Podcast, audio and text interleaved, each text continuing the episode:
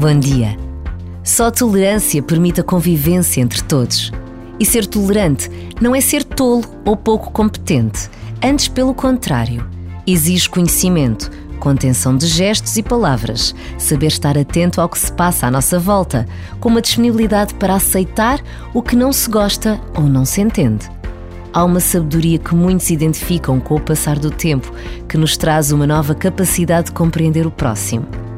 A JMJ Lisboa 2023 exige naturalmente doses extra de tolerância, porque reúne centenas e centenas de voluntários, porque acolhe milhares e milhares de peregrinos vindos de todo o mundo. É um exercício que nos convoca a aprendermos a estar na vida e no mundo. E basta a pausa deste minuto para agradecermos a Deus a possibilidade que nos é dada de vivermos uma Jornada Mundial da Juventude em Portugal.